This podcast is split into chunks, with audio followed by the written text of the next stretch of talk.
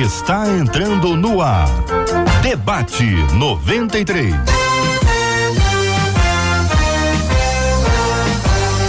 Realização 93 FM. Um oferecimento Pleno News. Notícias de verdade.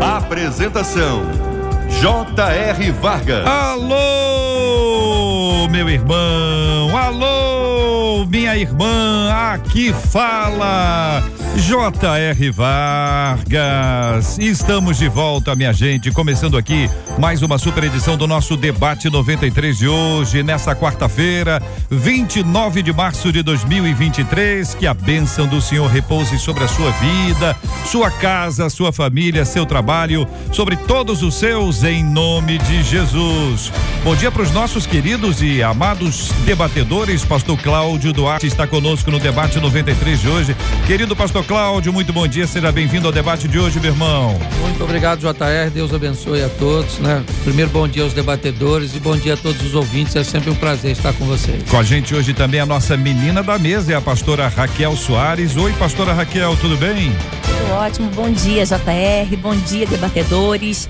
Bom dia a todos que vão estar aqui conosco até o meio-dia. Maravilha, conosco no programa de hoje também o prefeito da cidade do Rio de Janeiro, Eduardo Paes. Prefeito Eduardo Paes, bom dia, seja bem-vindo ao debate 93 e a 93 FM. Bom dia, JR. Bom dia aos companheiros aqui, debatedores. Saudar aqui o nosso vereador esquerdo que está com a gente aqui também. Dizer que é um prazer enorme né, tá de volta aqui. Faz um tempão que eu não venho nesse debate aqui do JR. Obrigado, querido.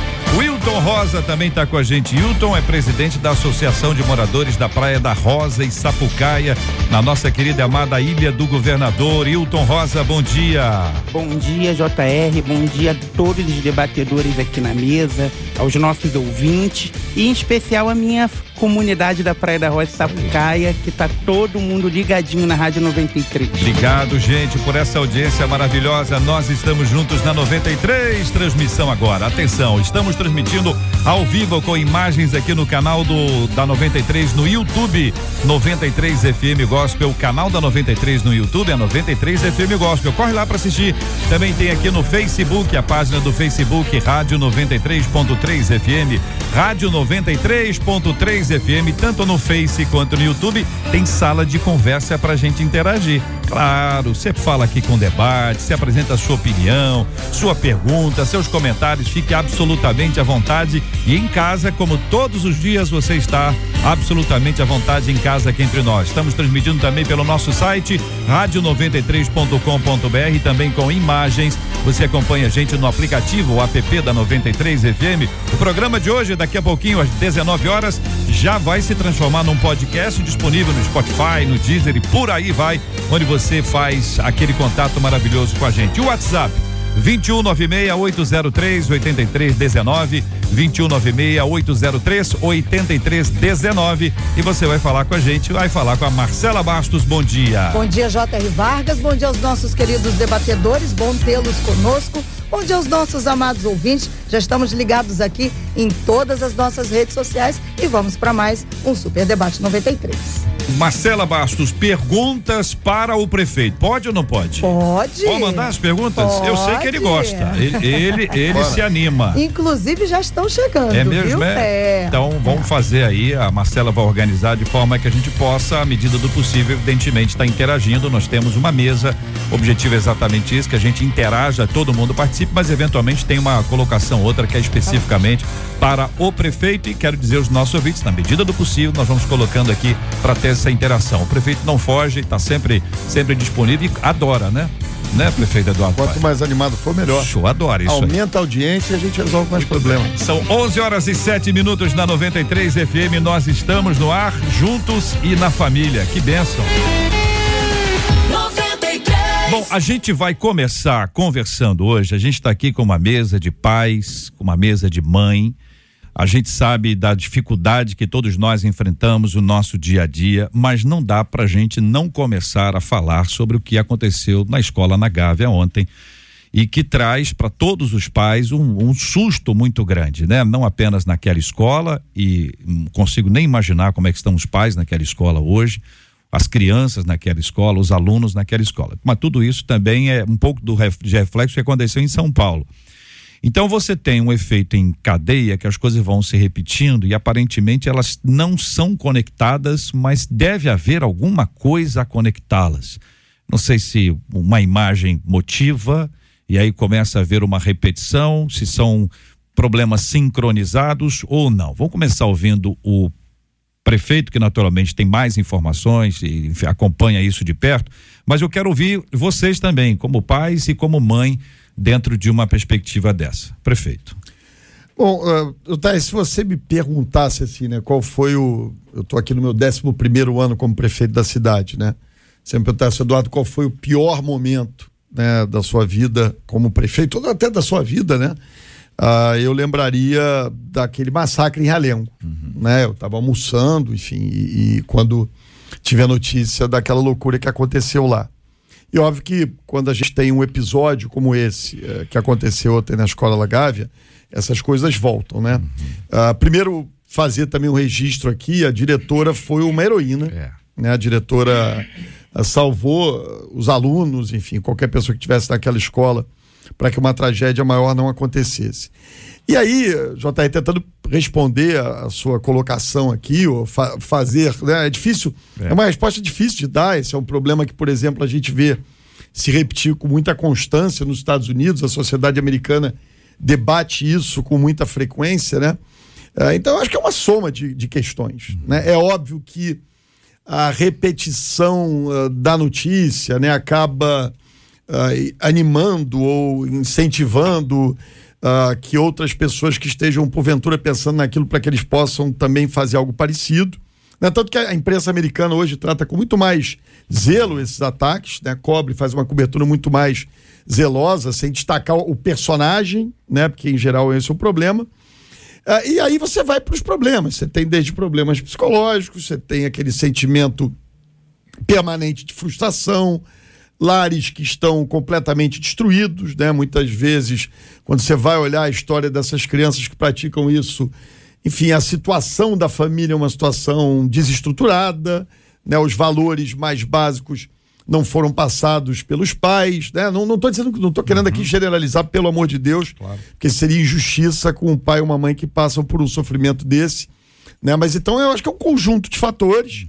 Uh, ele, eu acho que isso tem que ter uma abordagem, sim, governamental, né? De como é que a gente melhora a segurança das escolas, mas a gente não vai conseguir. Eu me lembro que esse debate teve muita época de realengo. Nós não vamos conseguir botar um guarda armado né, em cada escola das 1.700 escolas do município. Isso é impossível acontecer.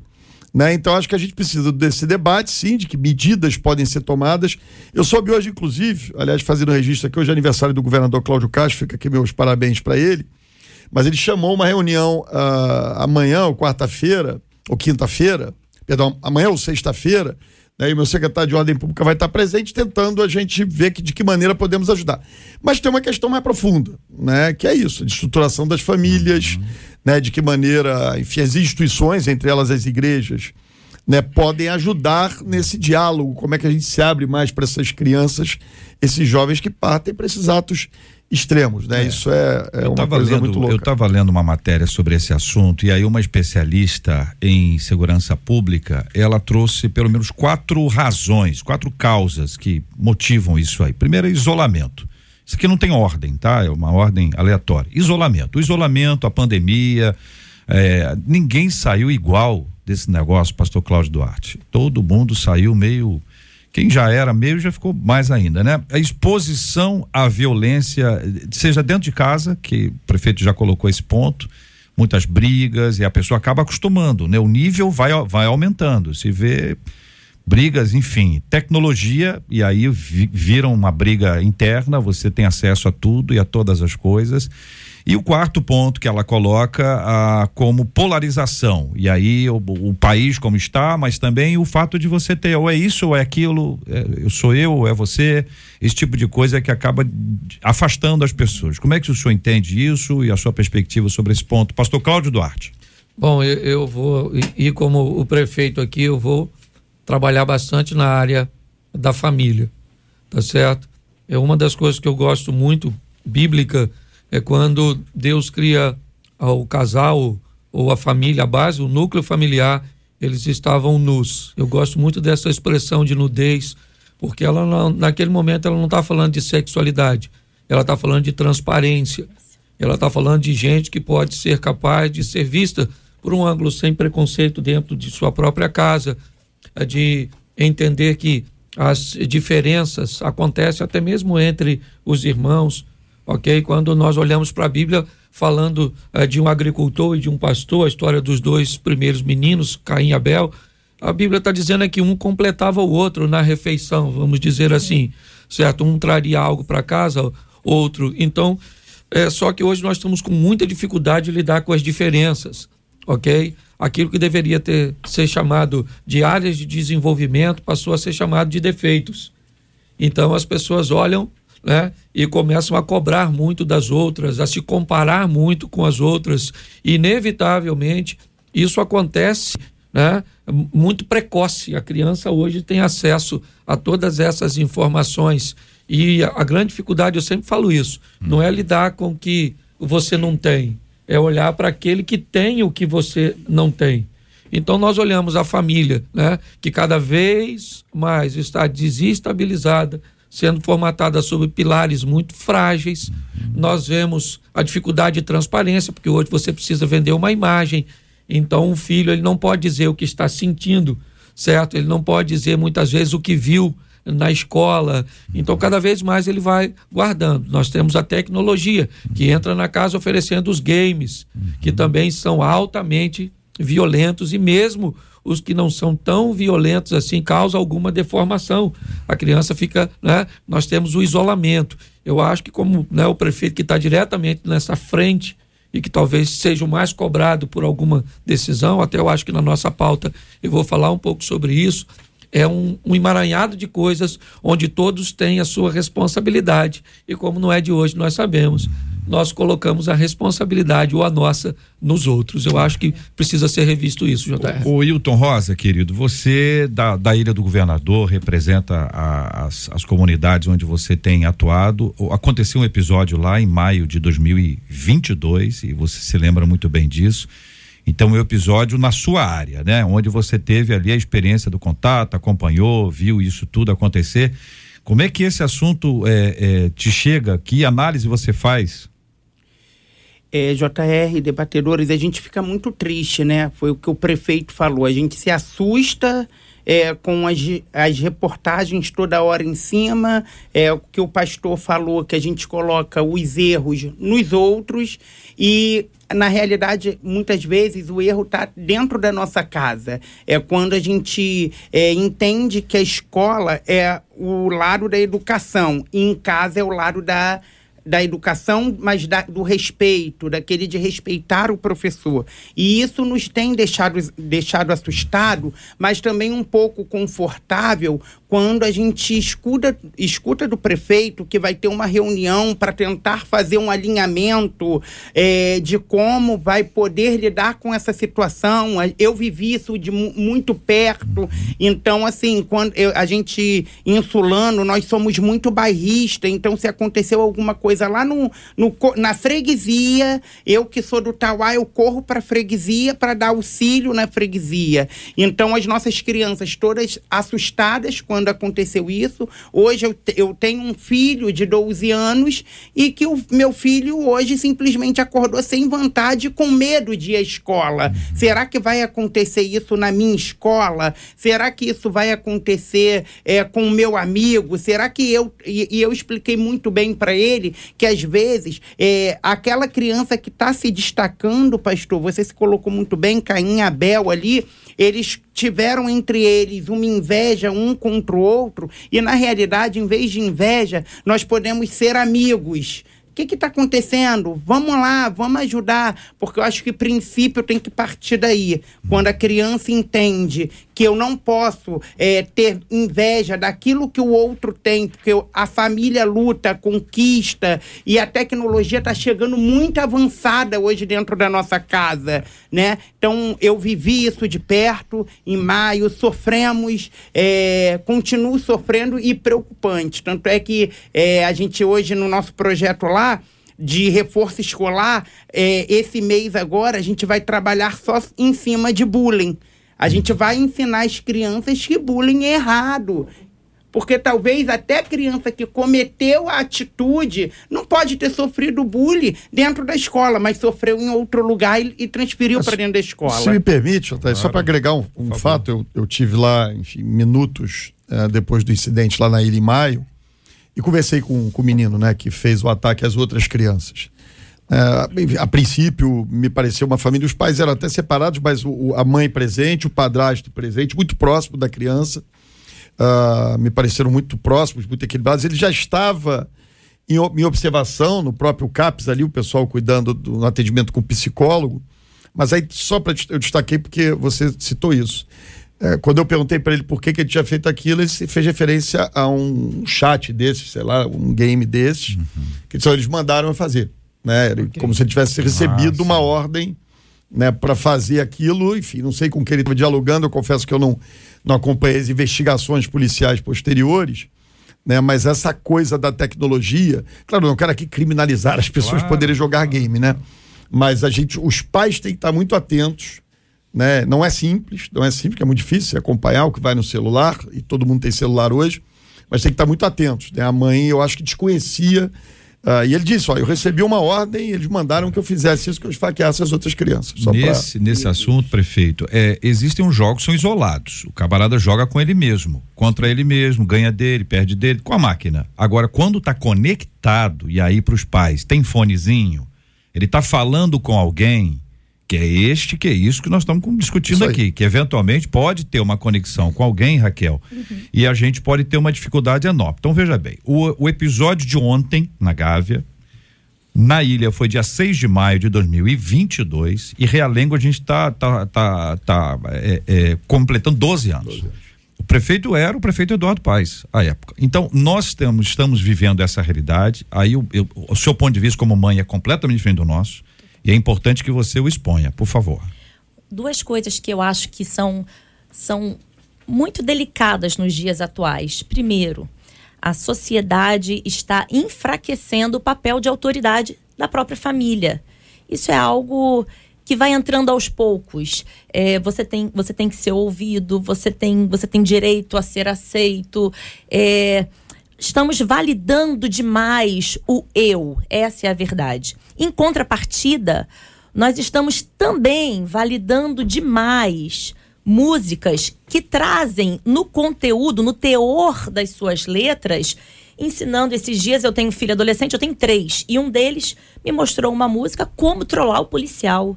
É. Falei, como assim? Como assim isso é uma música? Na hora, eu sou esposa de militar, na hora eu falei, gente, vocês escutam e não fazem nada? Porque, querendo ou não, isso é um alimento. Então, a autoridade da casa, ela se perde, então se perde na casa, se perde nas escolas, se perde na igreja, se perde no médico. Hoje de manhã, nós ouvimos falar de um rapaz que foi dentro do hospital e roubou a própria ambulância do hospital. Porque não se tem mais, não, não se respeita mais nada nem ninguém. Essa, essa essa frase que a gente gostou muito de usar, você tem que ser a melhor versão.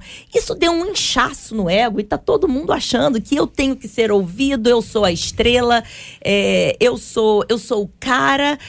E junto, paralelo a isso, músicas que trazem uma uma vergonha, que trazem uma, uma matéria muito pobre. Uhum. Então, a gente não pode generalizar, não todo mundo que fez isso fez porque tem algum distúrbio? Não, não concordo. Todo mundo que fez isso fez porque, sei lá, estava sofrendo dentro de casa? Não, também não concordo. Muitos vão fazer porque querem ser esse cara. Vocês não acham que a gente está ficando muito egoísta, não, gente? A gente está ficando menos comunitário, menos coletividade. É, tô, tô, dando um exemplo assim, a criança está indo da casa dela para a escola, mas entre a casa dela e a escola tem aquela senhora que trabalha ali, tem aquele senhor que está ali e tal, e as pessoas poderiam estar tá nesse contexto de um acompanhar, de observar, de ajudar. Estou dizendo isso para ampliar para ampliar para dizer o seguinte: olha, ali do lado daquela escola tem uma igreja, do lado daquela igreja tem uma farmácia, tem uma padaria, tem um açougue, supermercado, tem um grupo de pessoas que está andando. Esse tipo de olhar coletivo, de um estar tá ajudando, não é tomar conta da vida do outro, que isso aí a pessoa já faz e faz muito bem, mas é de ajudar, de tentar de alguma forma se associar para a gente ter uma ideia de coletividade, porque a impressão que eu tenho é que a gente mergulhou num egoísmo, nós ficamos egocêntricos, o que importa somos nós. Eu acho que as, as redes so, sociais contribuíram muito, porque a nossa aparência, a nossa imagem, e a gente vai se projetando como um produto. Nós viramos, nós seres humanos, nós estamos virando um produto, que ele não é verdadeiro, entendeu? Ele não é aquilo, ele é uma coisa que a gente construiu. E daí a gente começa a viver uma, uma doideira, porque a gente está se afastando muito do outro. Bom, é, eu gostaria só de fazer uma consideração. É, na carta do apóstolo Paulo à, à igreja de Tessalonicenses, ele diz, ou ele define o que é um ser humano. Certo? Todo corpo, alma e espírito deve ser apresentado a Deus de forma irrepreensível. Eu acho que às vezes as pessoas estão com dificuldade de olhar o que é o ser humano de verdade. Uhum. Então, tem gente que atende apenas às necessidades materiais, às necessidades do corpo. Às vezes, o indivíduo é treinado, ele estuda numa boa escola, ele mora numa boa casa, ele veste boas roupas, ele tem uma boa alimentação e o pai diz para ele, ou quando isso acontece, diz: Eu dei tudo para o meu filho. Uhum. É, quando a gente diz tudo no que diz respeito ao ser humano, é cuidar do corpo e da alma e do espírito. Às vezes você tem mães, por exemplo, numa comunidade que vão cuidar muito bem da parte espiritual certo? Mas esquece que o neto ou o filho precisa de coisas materiais, porque ele também é corpo. Então, enquanto ela está na igreja orando por ele, ele está na pista roubando os outros, porque ele também tem uma necessidade é, é, do corpo, física, material. E às vezes é emocional. Eu acho que todas as vezes que uma demanda acontece, ela sempre vai acontecer numa dessas três áreas ou mais de uma conjuntas. E muitas vezes, quando alguém fica buscando apenas numa área, pode não localizar. Às vezes o problema não é material, senão nós não, tivemos, não teríamos pessoas com comportamento tão ruim né, é, no ambiente dos ricos. Uhum. Mas aí nós vemos questões espirituais, questões emocionais. Eu acho que se nós ampliarmos essa, essa visão e entendermos que uma pessoa age ou reage pautada por necessidades ou motivações. Eu costumo dizer o seguinte: se todo mundo tivesse um demônio, seria extraordinário, prefeito certo? Nós uhum. faríamos um trabalho de exorcismo, expulsaria o demônio da pessoa e a pessoa ficaria é, com bom comportamento. O hum. problema é que. que não, não, não, não, não, exatamente. O grande problema é que não tem um demônio. O que tem na pessoa é a própria pessoa. Uhum. Então você não pode expulsar a pessoa dela mesma. Certo? Então você precisa entender o que é uma pessoa, é, dar uma olhada em qual área ela tem problema e agir. Essa é a minha opinião. Uhum. Eu, tenho, eu queria agregar aqui só, só no que disse o, o nosso pastor Cláudio. É assim, o, dentro que você disse, JR, você tem, vou tentar aqui fazer, falar um sociologia, mas você tem esse conceito de cidadania, ele tem, você precisa ter três ativos, chamam de capital físico, capital humano e capital social. O que é capital social? É, que é um problema do Brasil, tá? Não, não é só do Brasil, mas é uma coisa que está muito fora na nossa sociedade. Essa incapacidade, uh, ou essas teias de relações sociais que nós estabelecemos que podem ser igrejas, que são associações de moradores, que é a sua uhum. vizinhança, né? E que elas, de fato, elas, elas ganharam ao longo dos últimos tempos, e aí as redes sociais devem certamente ajudar nisso, esse mundo mais individualista, essas três relações sociais, elas acabam não não acontecendo, não sendo implementadas. Então, essa ausência de vida comunitária, vou tentar aqui usar uma expressão mais compreensível, né? Ela diminui esse senso de cidadania, de pertencimento. Né? Então é, é, é, um pouco isso. Eu acho que é um conjunto de fatores, mas que no final do dia tem a ver isso com o que disse o pastor Cláudio aqui, é, com a nossa atitude, com como a gente é formado, que valores nós temos. Né? É, de novo, é, o meu, meu temor sempre nessas coisas, eu, eu tenho insistido muito. Acho que as pessoas que me acompanham têm insistido muito nessa coisa dos valores da cidadania, porque, sei lá, a prefeitura vai lá, compra um ônibus novo do BRT, o sujeito vai lá e destrói né? Quer dizer, e aí eu tenho medo, acontece um negócio desse, prefeitura e estado, o que vocês vão fazer? Quantos homens armados vocês vão botar na porta de cada escola para impedir que uma criança que já está dentro da escola saia esfaqueando os outros, né? Quer dizer, é uma... É, a gente precisa olhar para a gente mesmo. Né, a nossa sociedade, aquilo que a gente pode fazer. Não estou dizendo que deixe de cobrar dos governantes, nosso papel, nossa missão é ser cobrado. Mas tem uma coisa diferente acontecendo que não é nesse caso, me parece, com protagonismo governamental. Vamos para o ônibus, então, depois a gente volta para a escola. Tem guardas municipais querendo é, ter informação do senhor sobre a questão do concurso, que é um tema recorrente, o senhor bem sabe disso. É necessário que haja uma resposta clara sobre esse ponto. Se eu quiser até iniciar por essa resposta, vai ajudar a, claro. a, a, demanda que a gente está tendo aqui sobre esse tema. Muito objetivamente, essa demanda tem 11 anos, né? Foi em 2012 uhum. que eu fiz esse concurso E ali a Guarda Municipal era seletista, né? Ou seja, não tinha estabilidade ali do estatutário. Eu mudei a Guarda Municipal para estatutário.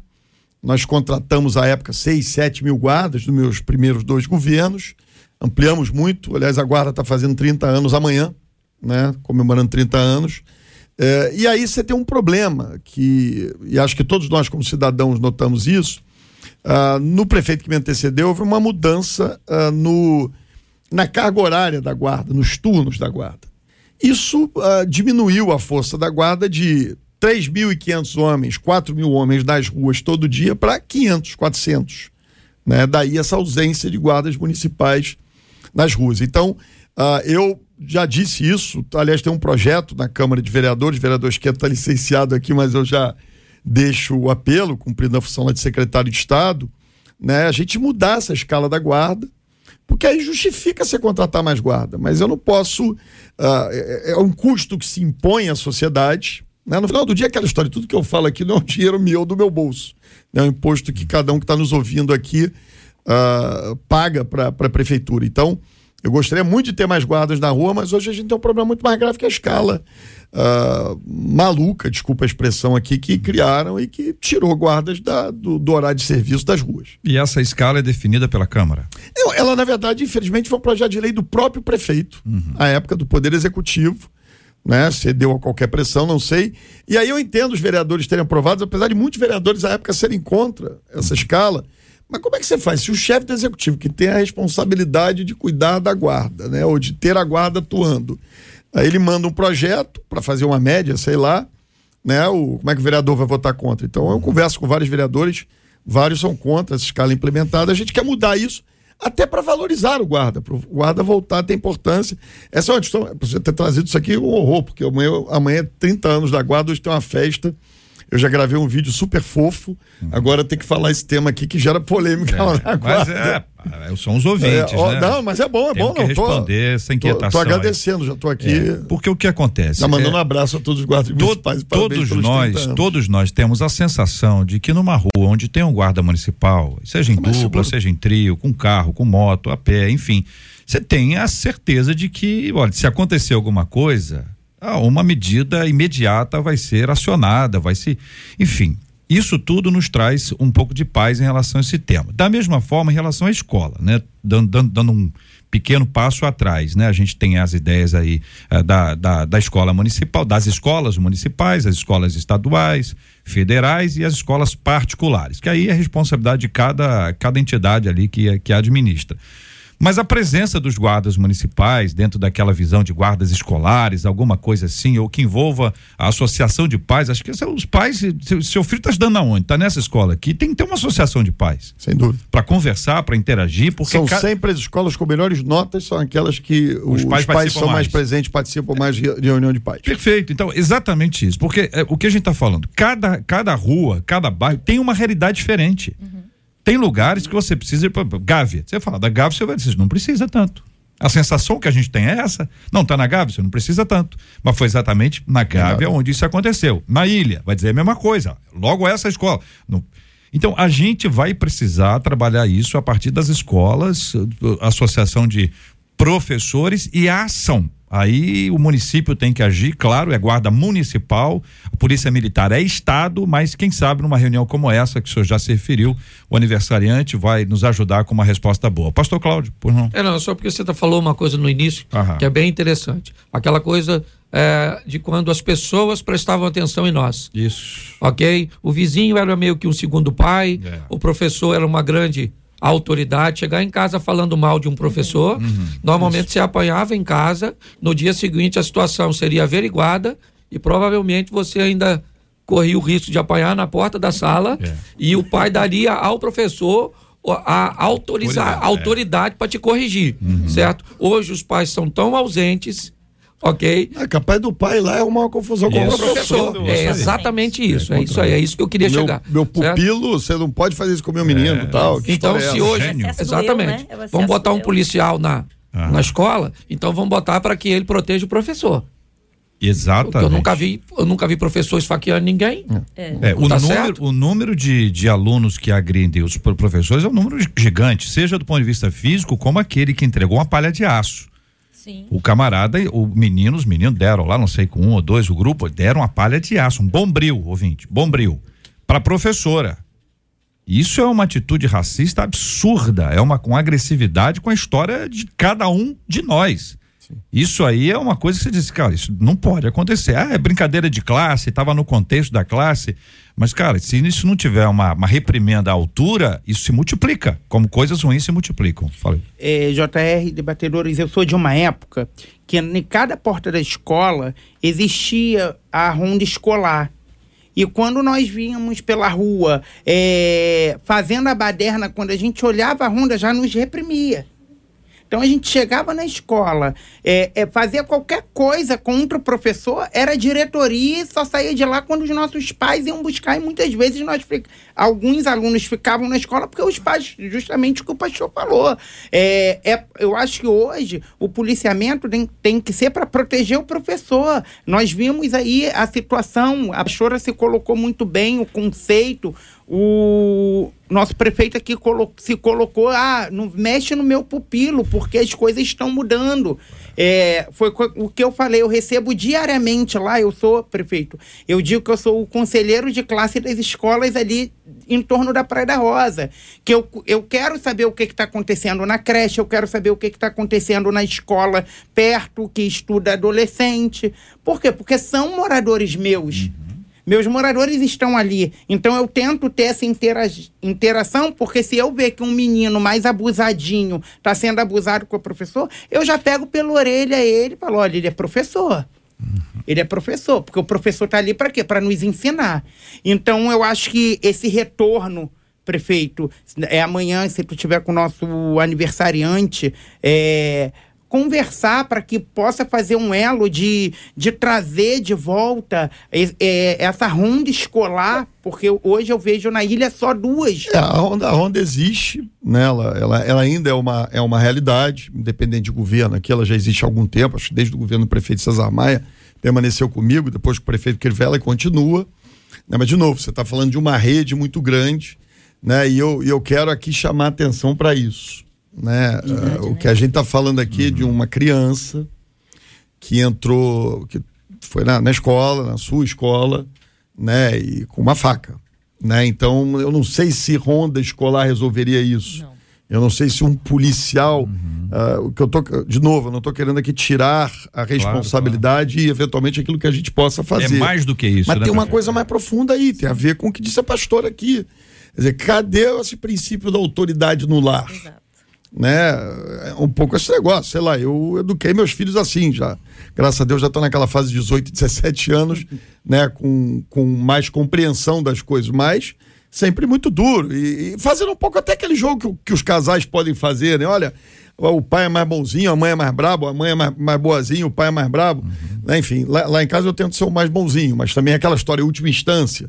Né? Então, esse é um processo, diálogo do casal. Eu acho que tem uh, muito mais a ver com essas questões internas, com essa observação do pai. Não há, o, o eu, eu, repito, o caso desse menino na Ilha do Governador em maio. A escola estava atenta, a diretora tinha chamado, a professora chamou, tinha psicólogo da prefeitura, mas ali, pelo amor de Deus, eu fico até constrangido aqui de criar qualquer tipo de. para a mãe daquele menino, mas talvez tenha faltado. E ela parecia uma boa mãe, tá? Pelo pouco tempo que eu conversei com ela. Mas faltou essa atenção né? Esse olhar, peraí, eu quero ver o que, que você está vendo. Ah, não pode ver, não pode, o caramba. Isso privacidade você vai ter quando você tiver 18 anos, for maior de idade, aí você vai com a tua privacidade. Enquanto tiver aqui, eu estiver pagando a comida, estiver dormindo debaixo do meu teto e for menor de idade, eu vou olhar e acabou. É. Então acho que falta um pouco esse. Né, a gente está muito. É, eu, eu, a gente se pega sendo patrulhado. Né, quando o nosso pastor Cláudio aqui falou do né, dá-lhe uns cutucões, dá-lhe uns puxões de orelha, você fica patrulhado com essas coisas. Daqui a pouco vão te chamar de espancador sim, de criança. Sim, sim, né? Então, assim, tem, tem uma coisa de exercício da autoridade né, que a gente tem que ter. E isso, uh, o lar é muito importante. Quando o lar não funciona, aí sim o Estado, no sentido lato senso, né, uhum. né? Com, por isso que eu digo, quando você tem uma associação de pais muito presente, reunião, aquelas reuniões que fazem escolas, né? Uh, isso ajuda muito, porque aí as pessoas também interferem nesse processo. Eu acho que essa a questão da, da associação de pais nas escolas é fundamental. Aí é uma coisa para que você que está ouvindo a gente pode conduzir. Tem lá Deve. na escola? Ah, não tem. Então você Não, propõe. é deve, não é, não é então, é, é não, deve. é, uma- propõe. é aquela obrigação. Você sabe que a gente tem esse cartão Família Carioca, que é um complemento lá, o Bolsa Família, Auxílio Brasil, cada hora dá um nome para essas coisas. Mas enfim, o que, que a gente fazia? O que, que a gente exige? Né? A criança tem que estar na escola e se o pai a, a comparecer às reuniões de pais que são feitas lá com uma frequência bimestral, né, ela tem direito a receber aquele benefício. Se não comparecer, por quê? Porque está comprovado que acompanhando, nas né? escolas em que os pais são mais atuantes, mais presentes, aí você pega lá as notas são melhores, a escola está mais arrumada, a situação é muito melhor. Tome a iniciativa com relação a esse assunto, busque a, a, a escola, eh, proponha uma reunião com todos os pais, apresente as suas ideias, conversem sobre a realidade e apresentem propostas que eventualmente são, são boas, podem ser para essa escola e podem ser replicadas em outras tantas escolas. BRT. A gente tem acompanhado a, a mudança da frota, é uma mudança muito importante, é uma mudança significativa. Eu tenho a impressão que ainda nós estamos vivendo as etapas, não sei quantas etapas ainda nós vamos ter para que os ônibus sejam todos amarelos e não mais os azuis.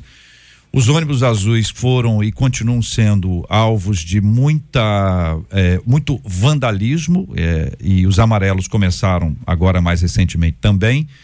A gente tem um problema crônico, evidentemente, se você tem um ônibus. É, é crônico, prefeito, o senhor sabe disso. Se você está dentro de um ônibus, lotado ou quase, e não tem ar-condicionado funcionando, a tendência da pessoa é abrir uma, uma fresta. Sim, A fresta. A violência fez com que as pessoas foram lá e abrissem as portas. Existem portas que não fecham. Então, se o ônibus sai da garagem com a porta aberta porque não fecha, nós temos um problema anterior a hoje. Então, está saindo hoje o ônibus, tá a porta aberta. O problema foi ontem. E o problema de ontem não foi resolvido. E também eu não sei eh, se existe um tipo de, de escala de ônibus. Para essa região é o amarelinho. Para essa região é o azulzinho. O azulzinho é o antigo, tá, gente? Para quem não anda de ônibus. O azulzinho é o antigo. O amarelinho é o novo. Amarelinho, amarelinho é bom. Refrigeração, fica até frio. Grande, espaçoso, sensacional, enfim. Mas como é que funciona isso? Primeiro, et- as etapas, segundo, as escalas, terceiro, o problema do dia anterior que não foi resolvido. Vamos lá, muito rapidamente fazer uma história longa, curta, né? Ah, primeiro, eu não vou olhar para trás, mas construir é muito difícil, destruir é muito fácil, reconstruir é mais difícil ainda. Para bom entendedor, meia palavra basta. Então, o que que a gente fez? Né? Pegamos o sistema destruído, eu encampei, to- tortei um, um equipamento estatal, BRT, ele era, tinha uma concessão privada, né? hoje é estatal. Está aqui falando alguém que tem uma visão mais liberal da economia, pró-mercado, mas tivemos que tornar estatal. Ah, isso tudo, imagina nos trâmites burocráticos, você fazer todos os atos administrativos para uma encampação, fazer isso dentro da lei. né? Demora um tempo. Ah, nós tomamos a decisão logo no início do governo de comprar os ônibus, né, a partir dessa encampação, ser uma empresa pública municipal, a Mob Rio. Agora, aquela história, infelizmente, o ônibus, especialmente articulado, não é um negócio que você vai numa concessionária e está lá na prateleira. Né? Você faz a compra, que tem que ser por processo licitatório, que não, não demora menos que seis meses. Depois que você contrata, assina o contrato, o sujeito vai fabricar o ônibus especificamente para você. Então, daí o tempo dessa história. Então, nós fizemos duas coisas paralelas. Primeiro, adquirimos quase 600 ônibus, né, que é o que é necessário para o sistema todo. E depois fomos recuperando, ah, das 150 estações de BRT, tinham 70 destruídas, recuperando as estruturas do BRT. Então, ah, o que, qual é o mais destruído? A Transoeste. Que aí a Transoeste, para fazer ah, ser honesto aqui sempre, né, a Transoeste, que eu fiz no meu primeiro governo, ela tinha problemas estruturais da obra feita no meu governo. Portanto, responsabilidade minha. O piso não era de concreto, tal, isso ajudava a degradar muitos ônibus. Então, a partir do momento que a gente recuperou essas estruturas e tínhamos pistas adequadas, os ônibus foram chegando. Então, nós começamos pela Transolímpica, que era que precisava de menos ônibus, e esse é o critério. Depois fomos para Transcarioca, que sempre foi o BRT que mais carregou gente, mais transportou gente. Em seguida, nós vamos iniciar agora, acreditem se quiser, todo mundo reclama da Trans Brasil. Mas agora aí para maio, final de maio, a gente começa uma operação do BRT Transbrasil, ainda numa fase experimental, experimental fora da hora do, do horário do rush, também com ônibus amarelo. Então é isso, quando eu digo que estão tá, quase reinaugurando, é Transolímpica, entrou ônibus amarelo, estações novas. Transcarioca, ônibus amarelo, estação nova. Transbrasil começa agora, mas só vai estar tá supimpa mesmo no fim do ano, quando esse terminal grande que a gente está fazendo aqui em frente à rodoviária estiver pronto. Ali o BRT chega, a pessoa sem pagar uma nova passagem faz a baldeação para o VLT para ir para o centro, né? E por que que a Transoeste vai ser a última, né? Porque a Transoeste, como eu disse aqui, a obra tem problemas estruturais. Então, quem passa ali pela Barra, pelo Recreio, pelo Guaratiba, está vendo, a está transformando aquela pista toda em concreto. Os terminais Mato Alto, Pingo d'Água, Curral Falso, Magaça, estão sendo, aquelas estações horrorosas estão sendo, tem, tem obras já transformando em terminais, então isso leva algum tempo a mais. Eu não tenho como colocar o ônibus amarelinho novinho lá, porque ele vai arrebentar naquela pista. Então, assim que estiver pronto aquilo, a gente imagina que é mais para o fim do ano, nós vamos ter aqueles ônibus em condição. O que, que eu queria concordar com você? Vou usar o exemplo do BRT. O BRT não tem trocador. O, desculpa, o VLT. Não tem trocador e os pontos são de vidro. É uma coisa chique. Ninguém picha, ninguém quebra o vidro. E as pessoas pagam, mesmo sem cobrador. Por quê? Porque é bem mantido, bem cuidado, o ar-condicionado está sempre funcionando. O BRT já transportou 500 mil pessoas nessa cidade. Quando eu voltei, estava transportando 120 mil pessoas.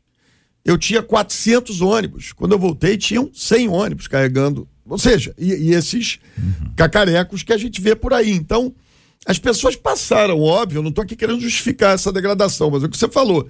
O ar não está funcionando, o sujeito abre a porta, né? Então, uh, esse processo, infelizmente, leva mais tempo do que eu gostaria. Queria fazer um pilim-pim-pim né, ir lá e resolver o problema.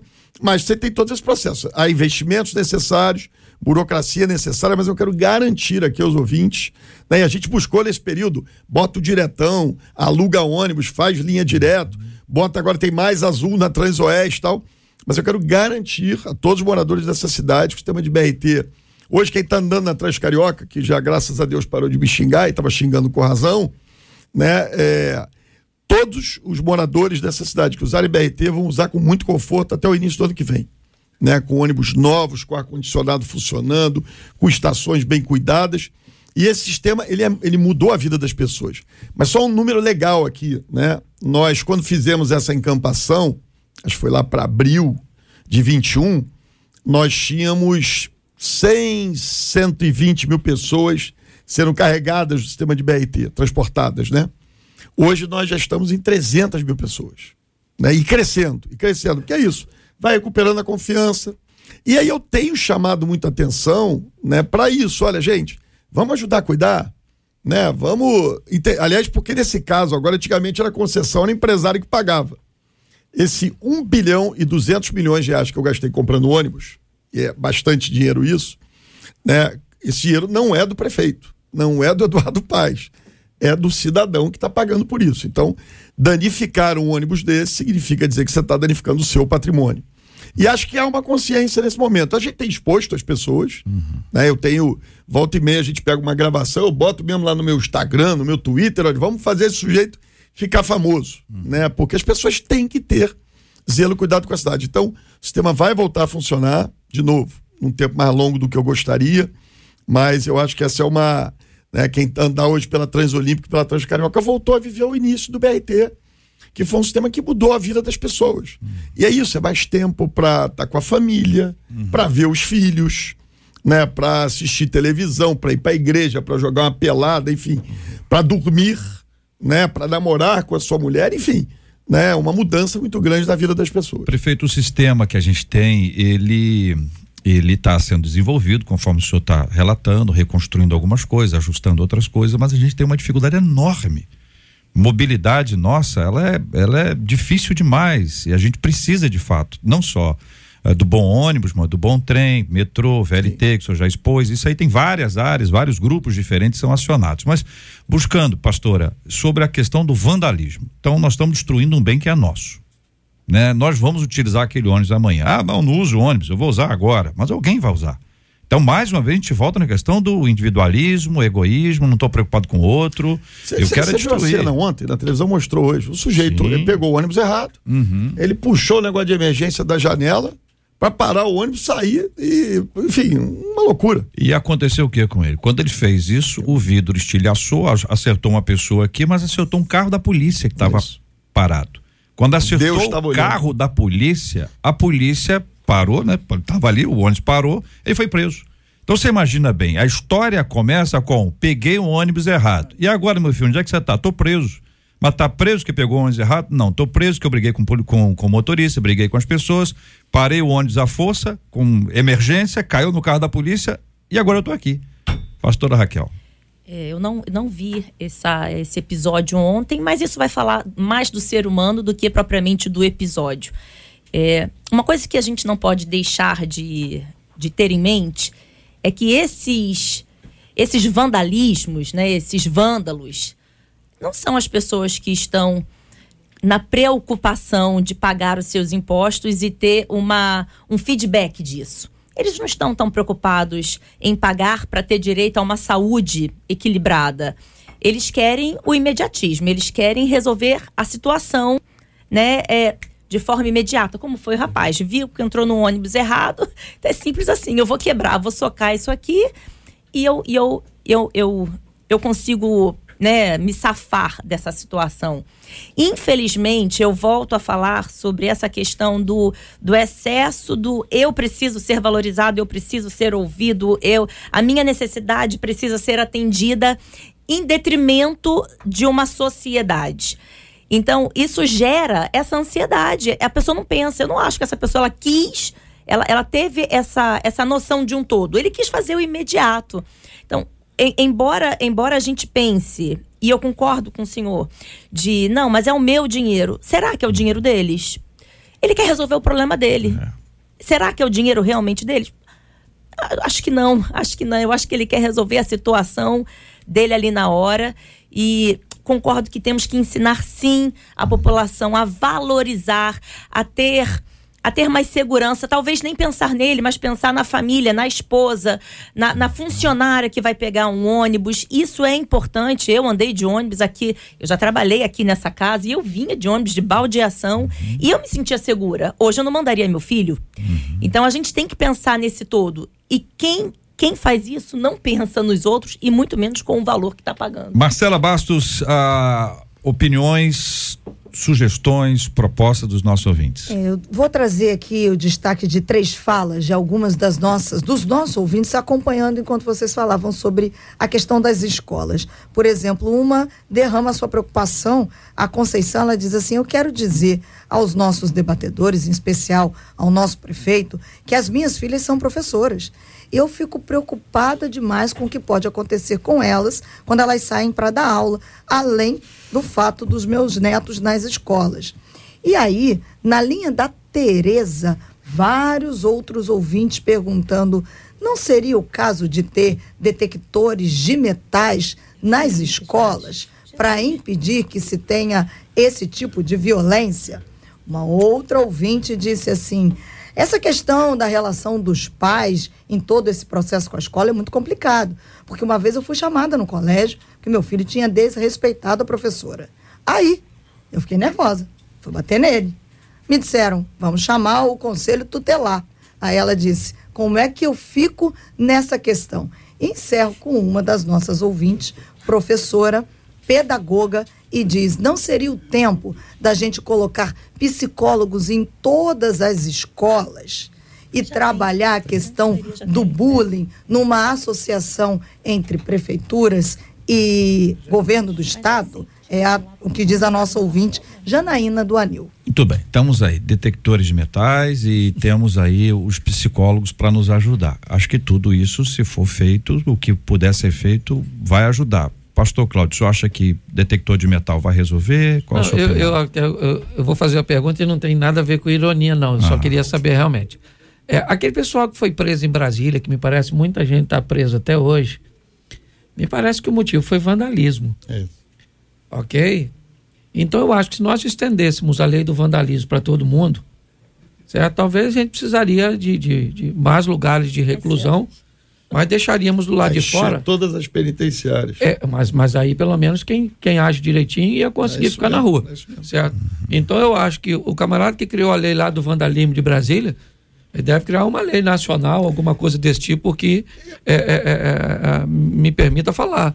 O, o grande desafio é o seguinte: a impunidade ela é um cartão de visita para que as pessoas façam novamente. É, é, né, o senhor falou uma coisa muito interessante. Inevitavelmente, o indivíduo, quando faz isso, é, ele às vezes está se achando um herói, um herói na comunidade, no grupo dele. Ele, está, ele foi selecionado, Pastor, em recrutado. 2013, o vereador esquerdo que está aqui com a gente foi votar o plano de cargos salários dos professores na Câmara de Vereadores. E aí, os, alguns falsos democratas né, cercaram a Câmara, era bomba para tudo que é lado, pedra. Pra você ter uma ideia, a gente teve que, para que os vereadores pudessem chegar no plenário da Câmara de Vereadores, ele teve que mandar eles para o quartel da PM ali na Evaristo da Veiga, para eles entrarem dentro do ônibus da PM blindado, sei lá, cercado, para poder exercer o dever democrático deles. Então, assim, o dia que essas regras valerem para todo mundo que fizer vandalismo, a gente vai ter, né, sem nenhum tipo de viés político, né, a gente vai ter uma sociedade mais. Aquela história que a gente tem que ter medo né? O Estado, o monopólio da força do Estado, né? O sujeito tem que temer cometer uma ilegalidade, cometer um crime. Né? Se eu cometer um crime, eu vou ter a penalidade do Estado. Sempre dentro da lei. Ninguém está aqui pedindo desrespeito a direitos humanos, nada disso. Dentro da lei, claro. O sujeito usou força do outro lado, que, o Estado vai responder com o devido uso da força, e isso às vezes inclui a força da violência, né? Deve ser respondida do mesmo, do mesmo modo. Então o senhor tem toda a razão. Quer dizer, é, é, o que eu tenho feito né, nas minhas redes sociais é a história que eu recebo uma gravação, eu boto tua cara, eu- vamos fazer esse sujeito famoso. E, ó, por exemplo, semana passada a gente pegou uma menina pichando, né, rebelde, sei lá que ela estava com a rebeldia dela, e aí descobrimos, era uma menina menor de idade, moradora de Caxias, fomos na casa dela, levamos para a delegacia, enfim, lá do, aí eu não sei o que, que acontece porque ela era me- menor de idade, mas tem que constranger. Tem que expor. Tem gente que vem me falar, ah, Eduardo, você está colocando em risco essas pessoas. Tô nada. Tem, as pessoas têm que responder pelos seus atos. Né? E eu acho que o senhor tem toda a razão, concordo. Fez baderna, eh, seja de direita, de esquerda, de cima, de baixo, do meio, do fim, cana, cumprimento, a, lu- a de- a dura letra da lei. Olha, É, só não, coisa, para, claro. doutor, eu, eu só acho o seguinte: nós não estamos levando tudo para um lado só. Eu acho que é um conjunto daquilo que nós estamos falando. Dizer que segurança e que lei resolve tudo, nós não teríamos criminosos no ambiente onde existem leis Não, claro, rigorosas. sem dúvida. Tem pessoas dispostas a fazer alguma coisa, mesmo sabendo que vão cortar sua mão. Às vezes até gosto do risco. Exatamente. Prazer no então, risco. inevitavelmente, o que nós estamos expondo aqui é que família, igreja, sistema de educação, é tudo caminhando juntos. Parece, certo? que tem, parece que tem duas palavras aí que elas se, se somam, né? Uma é respeito. Quando você ensina, respeito. O outro é o medo. O medo também é um tipo de respeito. Sim. Mas o respeito adicional, isso aqui não é meu, isso é um bem público. Isso aqui é nosso. Isso aqui é, é meu hoje, pode ser dos meus filhos amanhã. Isso aqui foi dos meus pais ontem. Essa construção de respeito, ela tem muito a ver. Agora, ah, para a gente encerrar, infelizmente, é, a gente tem uma, uma, um, um, um todo, né? Um pacote. Então nós estamos aqui, o menino foi para a escola, o adolescente, pensando aqui no que aconteceu lá na Gávea, aconteceu em São Paulo, lá na ilha um ano, em Realengo há 12 anos, enfim, são, são histórias muito tristes, né? Ah, esses adolescentes eles foram crianças. Aí nós temos as nossas escolas infantis e temos a necessidade de muitas creches. Acho que a creche é um dos temas eh, que a gente precisa estar sempre buscando para identificar. Quantas creches nós temos, tem possibilidade de mais creches, existem outras oportunidades de creche? Na ilha do governador mesmo, há uma, há uma necessidade de creche que a gente identifica isso, para poder ver o seguinte: olha, essa criança, ou ela vai estar soltinha em casa, e se a casa dela for uma casa que tem uma avó, tem uma tia, eventualmente já tá até tá ótima. Mas se não tiver, ela tá soltinha, soltinha do verbo, soltinha, soltinha, soltinha mesmo, e sob toda toda a influência. E aí você tem uma criança que cresce e se torna uma adolescente. Então você está num processo aqui de cuidar de uma pessoa até os 20 anos dela, pra gente esticar essa corda. Imagina essa loucura na pandemia quando fecharam a escola. Sem dúvida. Ali, eu sempre, quando eu entrei para a prefeitura, falei: aqui a escola vai ser a. As igrejas, eu nunca fechei, mas a escola aqui vai ser a última a fechar e a primeira a abrir. A abrir. Não pode. Não pode. Essas crianças ficavam como? Quem é rico, botava lá, estava em casa com internet, com não sei o quê, ensino à distância, comida. Né? A maioria dessas crianças que andou pelas ruas de 2020 viu isso. Uma insanidade. Isso foi uma insanidade cometida na pandemia no Brasil. Na minha opinião, foi isso: fechar a escola. Podia ter amarrado todo mundo em casa, mas a escola tinha que ter permanecido E aberta. as creches? A gente tem, olha, a gente tem um. Só esse ano, nós, no, no, nesses dois anos, nós criamos 20 mil vagas em creche. Uhum. Né, o município tinha. Uh, nós estamos no menor déficit da história. Que, que acontece? Eu tinha 30 mil vagas quando eu entrei na prefeitura. Quando a gente saiu do primeiro, dos primeiros dois anos de governo, dos primeiros mandatos, deixamos 70 mil. O Crivelas criou mais 15 mil vagas, agora nós criamos mais 20 mil vagas. Chegamos a 100 mil vagas em creche. O que, que acontece que é um sinal positivo? E aí eu sempre pergunto, mas por que está sempre com déficit? Né? Se a gente saiu de. aumentou tanto, o déficit era de 30, eu caí 30, por que continua um déficit de 30? Hoje o déficit está em torno de 15 mil. Né? Porque o que acontece é que na crise econômica uhum. e na oferta, a classe média que estava pagando a creche particular para o filho, ela vai para o espaço de desenvolvimento infantil da prefeitura. Eu sempre construí espaço de desenvolvimento infantil com eu, como se fosse um equipamento público. O que a gente fez agora para dar uma escala e crescer muito rápido, 20 mil vagas em dois anos novas, é conveniar com creches locais. Então, tendo uma creche minimamente estruturada, obviamente, né, a prefeitura convenia, paga. E nós vivemos nesse momento, essa é uma boa notícia, né, o menor déficit histórico em pré-escola. E pré-escola é muito importante, né, porque essa fase, aí os estudiosos dizem, eu não sou especialista no assunto, mas essa fase de formação da criança, né, ela é muito importante para o futuro dessa criança. Então, essa sempre foi uma prioridade nossa, tanto que eu tenho o orgulho de dizer aqui que eu criei, sei lá, quase 50 mil vagas em creche né? Quando assumi a prefeitura tinham 30, creio já quase 50 mil em um mandato, dois mandatos e meio. O, o Wilton, a seu, o seu olhar sobre esse assunto. Prefeito, deixa eu só te passar um parecer um pouquinho. Eu vou falar da minha comunidade, tá? Agora, eu sei que eu tô aqui representando as comunidades do município claro. do Rio de Janeiro, mas eu vou falar da minha comunidade. Hoje eu tenho um déficit de 50% de crianças fora da creche. Eu tenho casos lá de mães que pediram demissões dos seus trabalhos porque não conseguiram a vaga na creche. E, assim, a gente fica muito preocupado porque é uma família de mãe solteira claro. que precisa trabalhar e não trabalha. Tem alguma creche lá para a gente conveniar? Para ser objetivo aqui, eu convenio amanhã. A ilha é cheia de creches então... conveniadas, mas só que não tem vaga, porque a, a necessidade do nosso bairro foi tanta que acabou esquecendo um pouquinho. Eu queria não, pedir eu, eu, até um olhar cuidadoso. Eu queria, eu queria, te fazer uma proposta. A gente tá, eu decidi, eu fiz 300 escolas Vamos da cidade procurar. do Rio de Janeiro. Estou né, eu fiz 300 escolas. Eu fiz mais escola no Rio que o Brizola fez de CIEP, tá? Fiz 300 escolas. O, o, o esquerda aqui conhece bem isso. É, o que que acontece? Para ganhar essa agilidade, a gente foi para o caminho do convênio. Então se arrumou lá, presidente, uma, uma creche para a gente conveniar, né? Ou articula com alguém para criar uma creche, a prefeitura vai pagar, a gente paga per capita por criança, é uma remuneração adequada, tem uma margem de ganho para o dono dessa creche, é até um, enfim, um, ganha-pão, né? Não vai querer que a pessoa trabalhe claro. de graça. Então, convenia amanhã. Nós estamos atrás, quem tiver creche com condições adequadas da cidade do Rio de Janeiro, Boa. pode procurar a Secretaria de Educação que vai se cadastrar e a gente vai cadastrar essa creche. Eu não sei do ponto de vista legal, porque não é a minha área, mas eu creio que isso já aconteceu anteriormente, que é uma, um convênio com algumas igrejas. Então, mas tem várias, várias então, igrejas têm creche. É, é porque né? eu quero, quero aproveitar a presença do pastor Cláudio, que é o presidente do, dessa, desse conselho de ministros, de pastores do nosso estado, porque a gente tem uma estrutura de igreja que ela funciona muito bem dominicalmente, está excelente. Mas de segunda a sexta-feira, às vezes tem, tá vazia, uma área infantil, organizada, bonitinha. Em geral, os cristãos têm muito cuidado com isso. Estou falando só dos evangélicos, não. Mas o senhor representa a liderança dos evangélicos sobre esse tema. É, eu, eu conheço pouco sobre isso, até uma, uma pergunta bem interessante. É, eu acho que os grandes desafios, talvez, seriam concernentes a materiais didáticos e uma série de outras coisas que hoje, certo, quando você vai conduzir é, a estrutura de ensino para um ambiente religioso, inevitavelmente ela precisa seguir alguns padrões claro. daquela religião, hum. ok? Alguns princípios. Então, é, eu acho que precisa ser visto com um pouco de cuidado para ver se dá para fazer essa parceria, uhum. ok? Porque nós estamos vivendo nessa transição de adaptabilidade, onde dependendo o assunto que se trata, daquilo que se vai falar, daquilo que se vai uhum. muitas vezes ensinar, pode entrar em choque. Já vem alguém dizer que não pode, né? exatamente. Aí eu vou, aí eu vou fazer um apelo aqui, o pastor, dentro do que o JR colocou, mais importante do que isso é o seguinte: a drogaditos. Né? O papel das igrejas Assim, eu, o pessoal da assistência social, os ideólogos desse negócio, em geral, ficam meio irritados comigo quando eu falo isso, que eu sou sei lá o quê. Mas é o seguinte: o sujeito que está na rua, que foi para droga, ele é um sujeito sem esperança, sem fé no coração.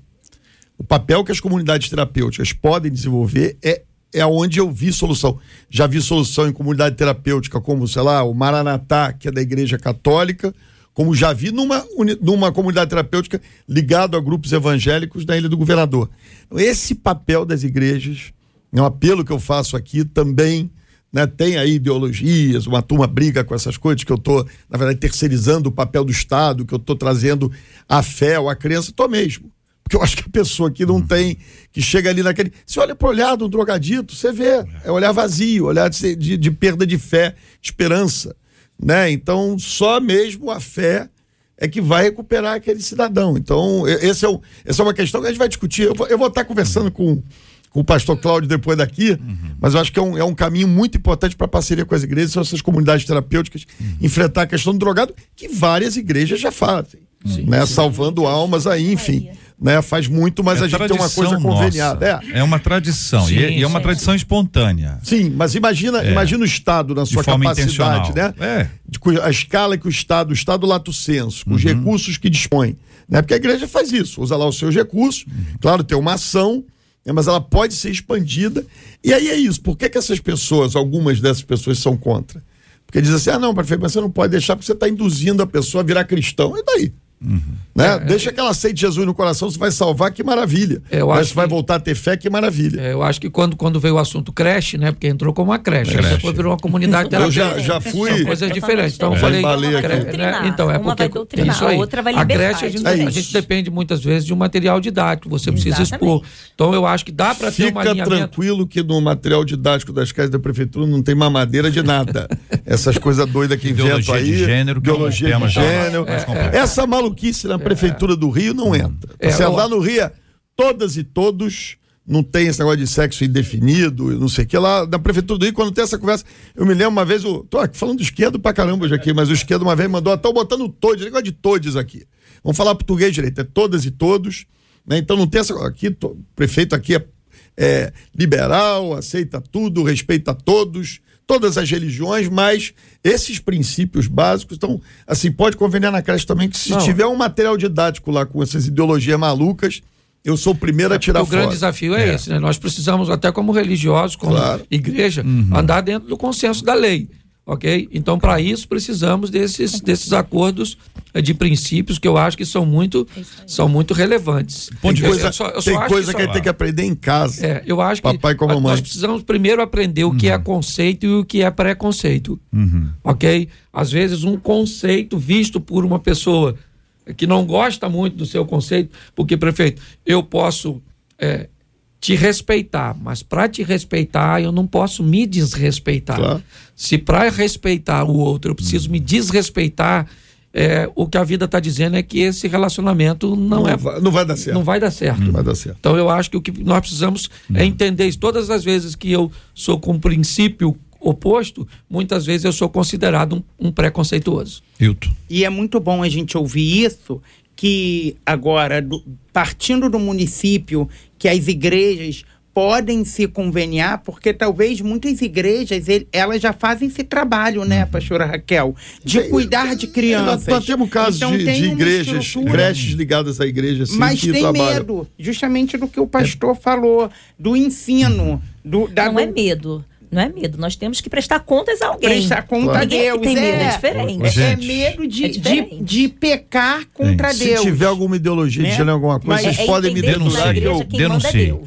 Isso é diferente. Gente, é o seguinte, a, a gente, a, gente tem, a gente tem uma hora aqui para terminar, mas só para poder esclarecer. Existem regras. E as regras são definidas na partida, não é no meio do, do jogo. Uhum. Então, quando for sair, então tem lá as regras. A prefeitura tem relatórios porque em alguns lugares, a prefeitura pode achar que tem 50 alunos, está investindo para 50 e pode ter 5. Porque existe desonestidade em todo lugar. E nós não estamos aqui para dizer que isso não existe em nosso meio. A gente tem que ser justo e honesto e íntegro para dizer o seguinte: o que está certo está certo, o que está errado está errado. Se a igreja, o templo, não tem autorização para funcionar, ele não pode funcionar. E se a creche não vai atender a necessidade que aquela rua ou aquele bairro está exigindo, ela também não pode funcionar. Então o que, o que é bom, gente, é o que a gente faz ao meio-dia. Tá na hora do meio-dia. É a, a, luz a luz clara. Não tem escurinho, não tem esqueminha. O prefeito não vai exigir apoio político. Se aquela igreja quiser fazer campanha ou apoiar o candidato da oposição, ela não perde por causa que é um contrato com a prefeitura claro. e não com o prefeito. Se quiser votar em mim, eu até fico feliz, claro, mas não é obrigado. Não tenho, não tenho dúvida disso. eu não vou reclamar se votar, não. Mas... E outra coisa também que eu acho que, quando eu falo de material didático, eu não estou falando só questões que envolvem sexualidade, não. Sim. Certo? Muito pelo contrário. Né? Quando o Estado oferece aos professores, aqueles que vão estar à frente, certo? É, uma autoridade sobre essas crianças. Uhum ok? É, é esse respaldo Entendi, que eu estou dizendo, senão nós estamos criminalizando de certa é, forma claro. essa questão sexual e não, eu, quando eu puxei isso, eu não estava falando só de material não, mas, didático mas, no que diz respeito pastor, a isso, não. não. eu não me constranjo com esse tema não, porque tem muita maluquice Não, eu mesmo, sei disso, mas é, tem muito doido para inventar maluquice, quer dizer, não dá essas coisas. Eu aqui tá falando um pai de dois filhos, né? Eu certos temas quem vai tratar sou eu e minha mulher com meus filhos. É, eu, né? eu acho que a escola tratar. tem que ser o sistema de ensino, a casa o sistema de educação.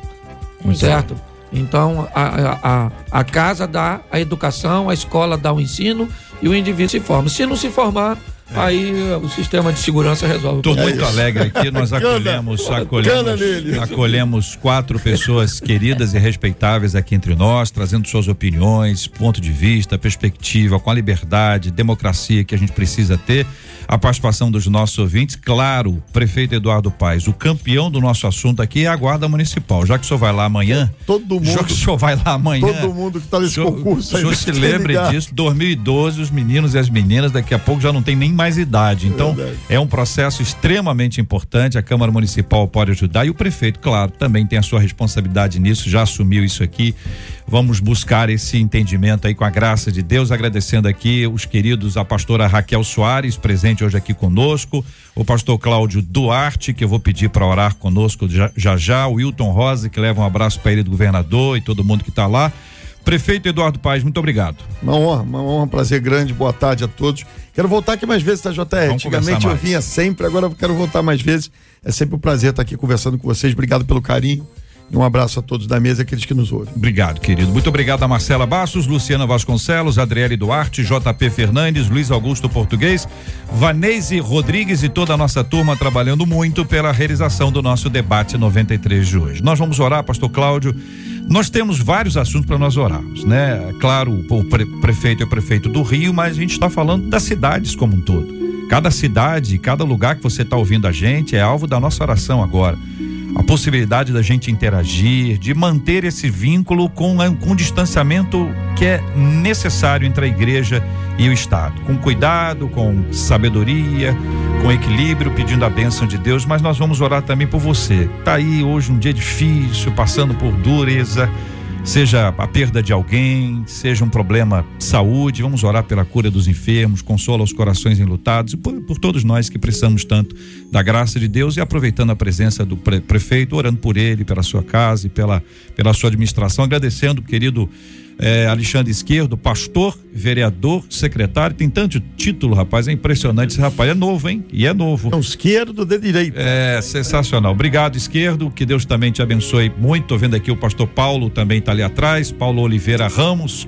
Carinho por ele. Deus abençoe muito. E vamos orar, querido pastor. Senhor nosso Deus e Pai, te damos graças pela oportunidade que temos de estarmos aqui. Sei que no que tange ao governo, no que tange à sociedade, são tantas variáveis, ó Deus, mas o Senhor conhece a verdade de cada local, de cada ambiente, ó Deus.